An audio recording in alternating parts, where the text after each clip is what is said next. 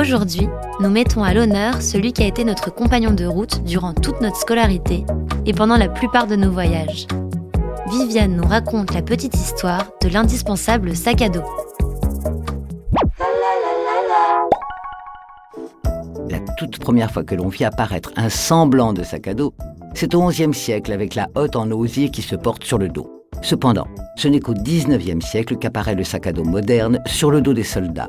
Ce sac à usage militaire est baptisé havre-sac.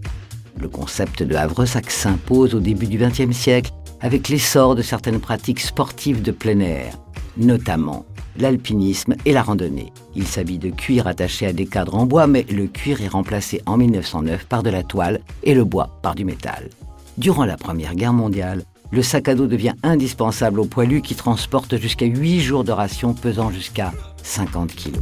Plus tard, dans les années 30, certaines marques naissent en faisant du sac à dos leur monoproduit, comme Millet ou encore La Fuma, qui dépose un brevet pour un modèle, le tyrolien, qui imposera les grandes lignes du sac à dos moderne.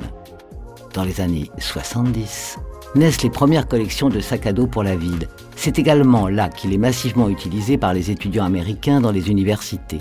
Il remplace peu à peu le traditionnel cartable. Depuis, pour la ville, l'école ou le voyage, le sac à dos devient un indispensable.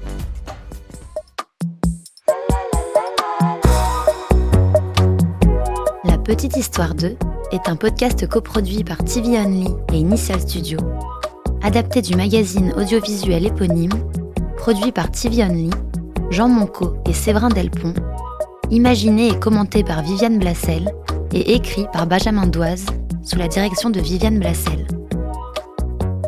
Production éditoriale, Sarah Koskiewicz et Louise Nguyen, assistée de Sidonie Cotier. Montage et musique, Johanna Lalonde avec les voix de Viviane Blassel et Louise Nguyen.